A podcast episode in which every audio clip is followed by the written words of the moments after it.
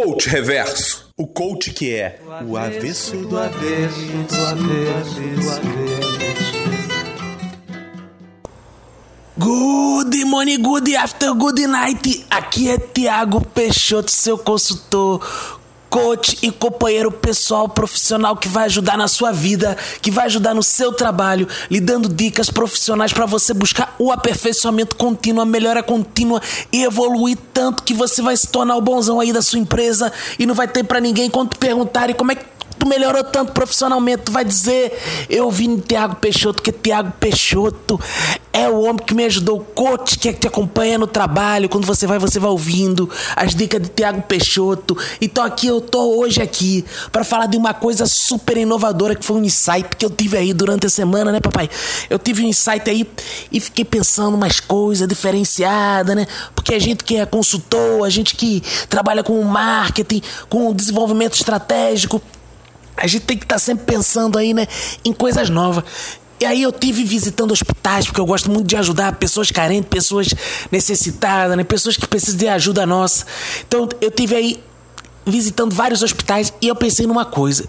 Eu pensei, vou ajudar essas pessoas com trabalho voluntário, porque o trabalho voluntário ele é muito importante no nosso aperfeiçoamento. Porque se a gente sabe lidar com doente, a gente sabe lidar com qualquer pessoa, né? Porque doente reclama de tudo, ah, fica gemendo tal. Então é igual o nosso chefe no trabalho, né? Doente reclama, reclama, reclama, só reclama, é igual chefe. Então se você sabe lidar bem com doente, sabe lidar bem com seu chefe. Então o, a, a primeira dica que eu dou para você desse episódio de hoje é vá fazer trabalho voluntário em hospital, porque você vai aprender a lidar com seu chefe. Então, essa é a primeira dica. Então, eu fui fazer trabalho voluntário. Mas que tipo de trabalho voluntário eu fui fazer? Aí eu tive outro insight. Eu falei, já sei que trabalho eu vou fazer, papai. Sabe o que eu vou fazer? Eu vou fazer coach da alegria. E aí eu pensei, nossa, olha que maravilha, coach da alegria agora. O que é o coach da alegria? É se vestir de palhaço? Pintar? Não, não é nada disso. Isso é coisa de criança. E, e, e eu lido com pessoas maduras. Então eu fui lá na pediatria, de criança mesmo. Porque eu gosto de tratar criança igual gente madura, porque para já ir desenvolvendo, entendeu? Então eu cheguei lá e dei lições de vida, lições de coach para essas crianças. Então eu chegava lá e ensinava de administração, marketing, finanças, gestão estratégica, ensinava tudo para as crianças para alegrar o dia a dia delas lá, na, lá no hospital. Então tava lá a criança, as crianças tudo com sarampo, gripe, meningite e outras sequelas assim do tipo. Eu chegava lá e falava, engraçado, vamos aprender aqui como é um coach, vamos fazer aqui o acompanhamento da sua carreira. O que, que vocês querem no futuro? Aí perguntava para elas. Elas falavam, ah, quer ser médico, que criança doente quer ser tudo médico. Porque elas querem, ah, eu vou me curar depois. Elas acham que pai ser tudo médico. E eu falo, não, ó, você, você tem que trabalhar na realidade. Pensa em alguma coisa assim, vai trabalhar em escritório, vai trabalhar em McDonald's, esse tipo de coisa que é mais fácil. Elas pensavam lá e eu ia dar dicas profissionais. Né? Então eu ensinava coisas assim muito importantes para a criançada, como por exemplo, noções de administração. Como é que eu posso dar noções de administração para essa galera que tá toda assim meio meio sad, meio down, né? Como é que eu vou dar? Eu, aí eu pensei, vou ensinar eles a administrar os seus próprios medicamentos. Olha como é que são as coisas. Que eu pensei, o medicamento são como nossas finanças na vida. Se a gente sabe administrar o medicamento, para não morrer, a gente vai saber administrar nossa vida financeira. Olha que grande metáfora que é essa. Porque a gente precisa estar tá bem financeiramente para viver e precisa estar tá bem com os medicamentos se a gente tem alguma doença para viver, né? Então chegava lá nos diabéticos, por exemplo, chegava lá no diabetes, ah, tem que aplicar tanta insulina, como é que administra? E fazia conta, fazia eles pensar Aí ficava, fala, ó, hoje tu vai ficar. Aí fazia teste, por exemplo. Hoje tu vai ficar sem tomar insulina. Aí tinha convulsão, coisa do tipo, aí via como é ruim. Aí eu falei, ó, essa convulsão é igual cheque especial, entendeu? Você fica todo fodido, não pode, não pode deixar de tomar isso, não pode entrar no cheque especial, igual não pode entrar na hiperglicemia, entendeu? Então é isso, papai. Isso que eu explicava aí para as crianças. Outra coisa que que eu explicar para como se relacionar. Porque às vezes você tem lá o coleguinha do trabalho, né? Que você se dá mal que, e, e até aquele chefe que você não gosta. E qual é a grande metáfora que eu fazia? Qual é a grande metáfora? A grande metáfora que eu pensava é o seguinte: era que eles podiam lidar com o coleguinha de quarto como se fosse o colega de trabalho. Eles podiam lidar com o médico como se fosse o chefe ou como se fosse o empregado, depende do ponto de vista, né? Se for hospital público, o médico é como se fosse o chefe, né? Porque ele manda em você. Você arruma aí, agora bota isso, bota aquilo, deita, vira. Agora, se for hospital particular, se for bom, o médico é como se fosse um empregado, que você que manda nele. Agora me vira, agora me vira para um lado, agora me vira para o outro, agora tira a minha roupa, agora troca minha fralda. É assim que funciona, né? Então depende. Você pode se relacionar com o médico como se fosse seu chefe, como se fosse seu empregado, dependendo de onde você tá. Então dê essas noções para ele, como se relacionar com os colegas de trabalho também, através desse relacionamento no próprio hospital. E por último, eu ensinei para eles uma coisa muito interessante. Nesse conto da alegria, muito feliz, as crianças ficavam animadas enquanto eu ensinava que é fazer uma análise SWOT. Você sabe o que é uma análise SWOT, ouvinte? Eu vou explicar para você o que é análise SWOT.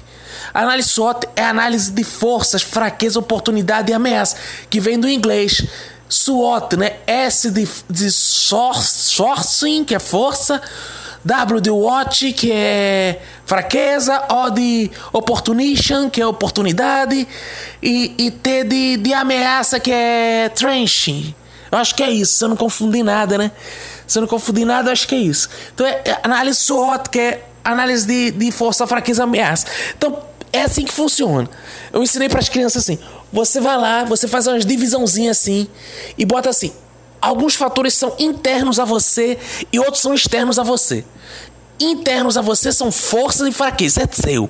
Força e fraqueza é coisa tua. Então você tem que pensar quais são suas forças, quais são suas fraquezas. E aí ensinava também nessa análise SWOT aí para ele, na, na matriz SWOT, quais são as oportunidades e ameaças. É dos outros. Ou seja, oportunidade é aquilo que está com o outro lá, entendeu? Ameaça é o que está com o outro também, não é contigo. Mas que pode te atingir. Aí eu fazia lá no hospital. Vamos lá, vamos lá, Francisquinho, qual é, qual é a sua força? Falar, ah, minha força ainda é no braço esquerdo, ele ainda tem a força no braço esquerdo. Então eu falei, ótimo, tá com força no braço esquerdo. Anota aí na sua matriz SWOT. Ele ia lá anotava a força dele. Aí qual sua fraqueza? Ah, tem fraqueza nas pernas. Aí eu anotava lá, fraqueza nas pernas. E qual oportunidade tu tá vendo aqui nesse hospital? Aí que o paciente do leito 2 tá para morrer. E se ele morrer, eu posso pegar a cama dele que é melhor posicionada, entendeu? Então, olha que esperteza já do menino que aprendeu. Então, ele botava lá leito 2, pode morrer. E qual é a ameaça? A ameaça que chegou um paciente com doença infecto-contagiosa no leito 5. Então, ele já sabia o que era ameaça. Nota que ele fez direitinho.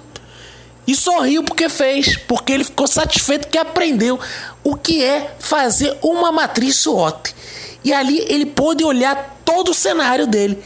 Ele é uma pessoa com força num braço, fraqueza nas pernas, com oportunidade de ir para um leito melhor, mas com a possibilidade de ser infecto contagiado para o outro paciente que estava chegando ali.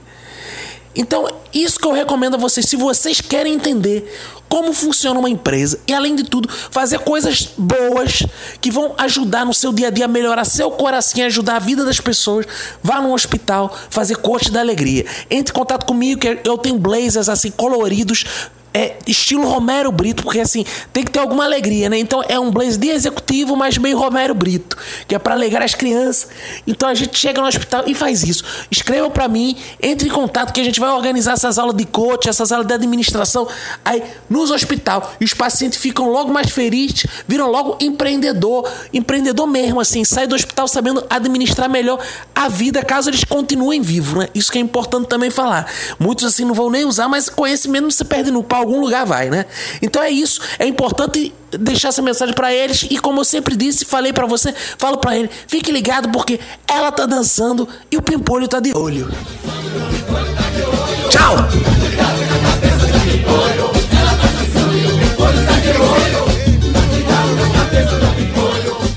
Coach Reverso de Tiago Peixoto é uma produção de Cacofonias numa parceria dos podcasts Minuto de Silêncio e Coachcast.